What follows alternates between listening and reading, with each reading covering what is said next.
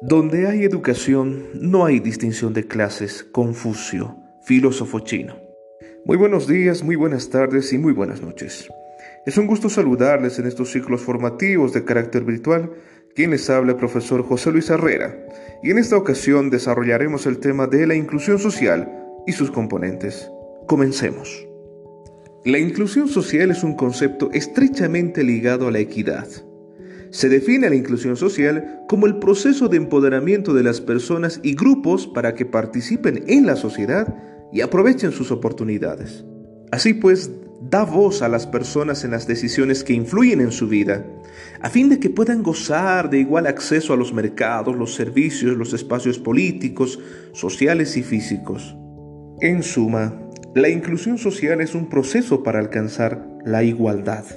El objetivo fundamental de la igualdad social es precisamente mejorar de manera significativa e integral las condiciones de vida de los individuos.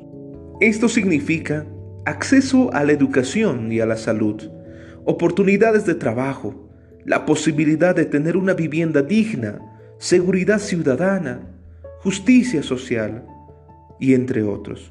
Sin embargo, la realidad contextual en la que vivimos nos muestra una cultura de la violencia tan presente en nuestras sociedades, el cual vamos a analizar de manera meticulosa.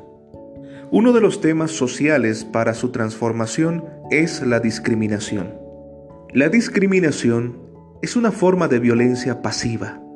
Quienes discriminan designan un trato diferencial o inferior en cuanto a los derechos y a las consideraciones sociales de las personas hacen esta diferencia ya sea por el color de piel, etnia, sexo, edad, cultura, religión o ideología. Sin embargo, la Declaración Universal de los Derechos Humanos refiere sobre la inclusión en el artículo 2. Toda persona tiene los derechos y libertades proclamados en la Declaración. Nadie puede ser discriminado por ninguna situación.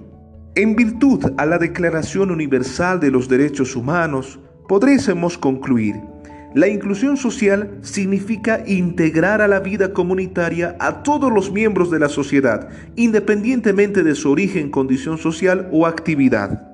Ha sido un gusto compartir con ustedes la presente temática. Será hasta otra oportunidad, si Dios así lo permite.